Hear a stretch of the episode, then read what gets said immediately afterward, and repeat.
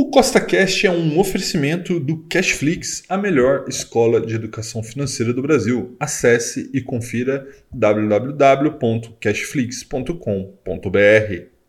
E no podcast de hoje, nós vamos dar continuidade à Copa do Mundo de Ações, onde estamos buscando aqui qual é a melhor ação do Brasil e hoje teremos as quatro últimas oitavas de final. Então, a partir do próximo podcast já estaremos nas quartas de final. Então, se você já gostou do tema desse podcast, da série Copa do Mundo de Ações, segue o CostaCast aí na sua plataforma, pois são três podcasts por semana, sempre com o mesmo intuito colocar mais dinheiro no seu bolso. Lembrando, nada do que a gente fala aqui é uma recomendação, tá bom? Então vamos lá.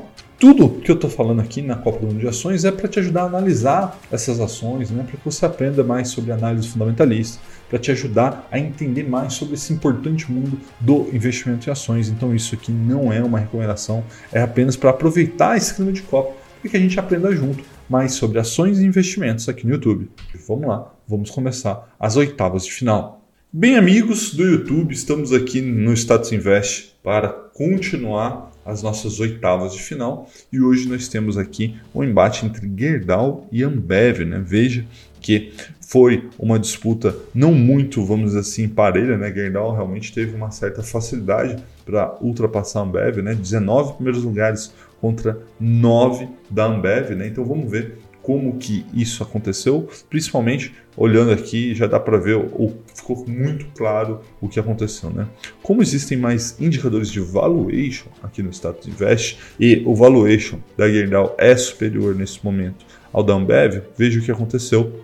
Ela realmente teve uma ampla vitória que isso ajudou ela a passar de fase, né? Então veja que preço importa, importa muito. E aí lembrar que é difícil, né, você comparar resultados entre Gerdau e Ambev, porque são dois negócios muito diferentes, né? Ambev é um negócio muito mais resiliente, um negócio que não é cíclico, já Gerdau totalmente cíclico, né? Então veja que como estamos num bom momento para as questões aqui de, da Gerdau, né, enfim, a siderurgia, acaba que ela tem indicadores muito melhores de valuation.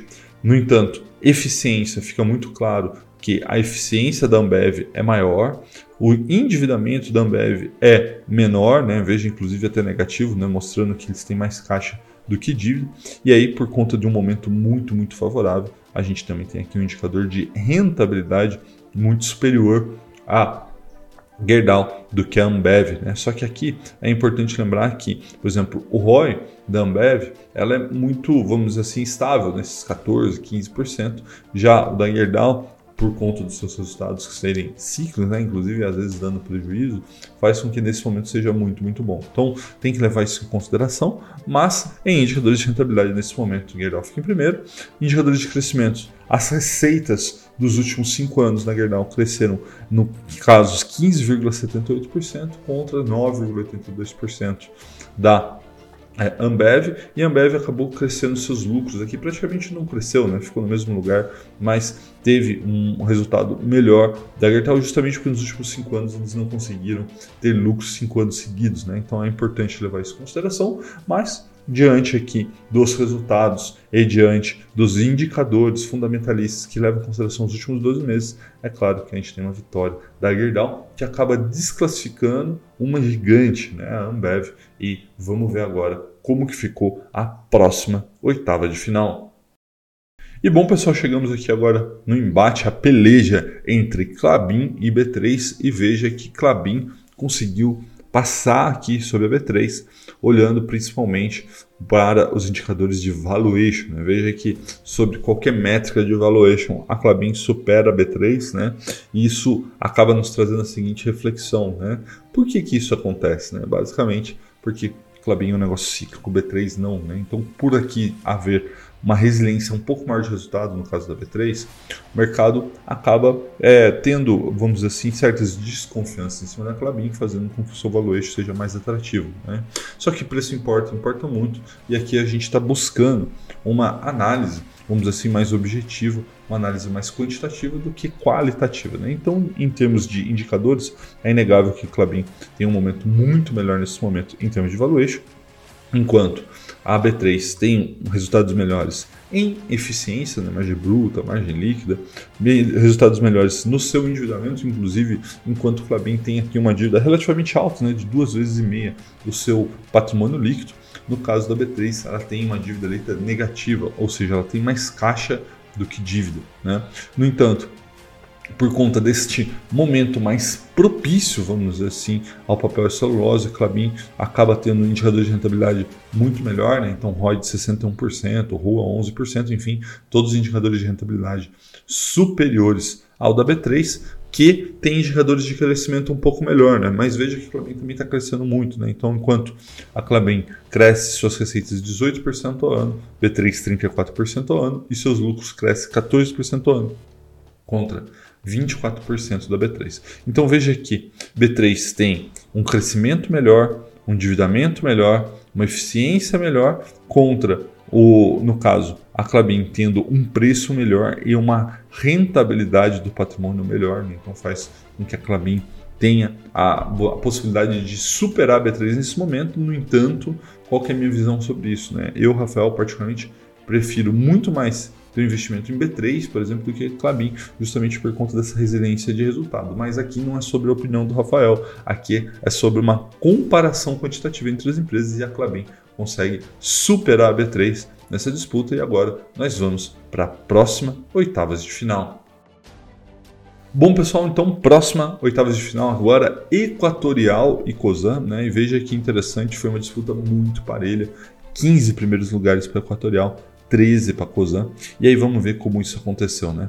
Veja que nos indicadores de valuation, é, temos uma vantagem para a COSAN, né? veja que ela ganha na maioria dos indicadores, mas também não é unânime. Né? Veja que sobre outras óticas, por exemplo, PL, PVP, EV EBITDA, acaba que tem uma vantagem para Equatorial, então é, é, essa é importante de você estudar valuation. Né?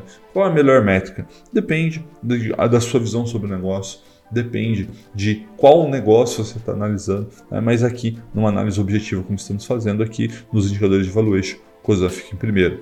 Quando a gente olha indicadores de eficiência, tirando margem EBITDA, aqui onde Cosan ficou é, em primeiro, as, nos outros a gente dá aqui uma vantagem para a Equatorial. Né? Então veja que se a Cosan tinha uma vantagem em valuation, Equatorial tem uma vantagem em eficiência e também em endividamento, mas também meio, vamos dizer assim, bola dividida. Né? Veja que os indicadores de endividamento realmente é melhor do Equatorial, mas tem, dependendo pela métrica, nós temos aqui indicadores de endividamento é, ligeiramente superiores na COSA. Tá?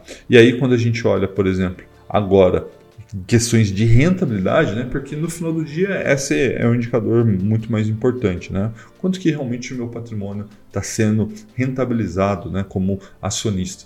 E veja que aí sim temos uma ampla vantagem para Equatorial. Quando a gente olha para investimentos, novamente bola dividida, né? Enquanto aqui a Cosan cresce quase 27% ano sua receita, a Equatorial cresce quase 25%, mas os lucros, né, que no final do dia é o que importa, o crescimento é muito maior da Equatorial. Então, apesar de ter sido uma disputa muito, muito, muito disputada, temos uma vitória para a Equatorial que segue para as quartas de final contra a Cosan, que fica pelo caminho. E agora vamos para as próximas oitavas de final. Bom, pessoal, chegamos aqui à última oitava de final com a maior goleada de todas, né? Veja que PetroRio passou, a, não é nem um carro, passou a carreta na Eletrobras, né? 23 primeiros lugares contra 5 da Eletrobras. Vamos ver como isso aconteceu. Começa aqui nos indicadores de valuation. Aqui foi um pouco de bola dividida, né? Veja que sobre algumas, alguns indicadores, PetroRio ficou em primeiro, já a Eletrobras fica sobre outros indicadores em primeiro, por exemplo, dividend yield, né? ou seja, PetroRio nunca pagou dividendo porque ela reinveste 100% dos seus negócios e isso aí acabou penalizando ela um pouco. Por exemplo, a Eletrobras pagou um pouco de dividendos e acabou ficando em primeiro. Então, veja que sobre a ótica de valuation há uma bola dividida aqui com uma leve vantagem para PetroRio, mas é bola dividida. Agora, a partir daí, a goleada em tudo quanto é quesito, né? indicadores de eficiência infinitamente melhores, né?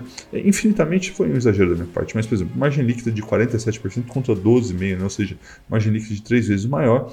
E aí é importante lembrar que PetroRio, né, no caso, é uma empresa de petróleo, obviamente, uma empresa cíclica que está surfando muito bem essa onda de petróleo caro nesse momento, né? 80, 90, às vezes até 100 dólares, tá? Isso vai se manter? E aí depende, né? É por isso que é sempre bom lembrar que os negócios cíclicos a gente tem que é, tomar um cuidado, vamos dizer assim, essa, mas PetroRio você mostra aqui uma grande empresa, então indicadores de eficiência muito superiores, indicadores de endividamento também muito superiores, né? Veja que a dívida do caso aqui da é, Eletrobras são positivas, já no caso da PetroRio é negativa, né? ou seja, ela tem mais caixa do que dívida, então muito, muito tranquilo. Indicadores de rentabilidade é incomparável, né? enquanto o ROI da PetroRio é 36%, da Eletrobras é 4%, e indicadores de crescimento também. Né? É, PetroRio cresce, cresce muito, 61% de suas receitas, 69% de seus lucros, enfim. Então, não houve nenhum dos grandes quesitos aqui uma vitória da Eletrobras, né? teve uma bola dividida em valuation, o resto foi goleada da PetroRio, não é à toa que a gente teve aqui nesta oitava de final entre PetroRio e Eletrobras a maior goleada em indicadores para PetroRio. Né? Então agora vamos ver como que ficou essas oitavas de final. E veja que a Copa do Mundo segue sendo dominada por os gigantes com PetroRio agora correndo por fora. Né? Então, no embate entre Gerdau e Ambev, deu Gerdau. No embate entre Clabin e B3, deu Clabin e as duas farão uma quarta de final. Então, próxima quarta de final, Gerdau e Clabin. Já na outra chave tivemos Equatorial e Cosan, onde a Equatorial ganhou, e Eletrobras e PetroRio, onde a PetroRio não tomou conhecimento da Eletrobras, né? Então aí tivemos uma grande surpresa, a zebra da Copa do Mundo de Ações é PetroRio, e essas duas vão fazer a outra quarta de final. Lembrando que esses jogos acontecerão no dia 13 do 12 às 18 horas aqui no YouTube. Tá bom? Um forte abraço e até a próxima.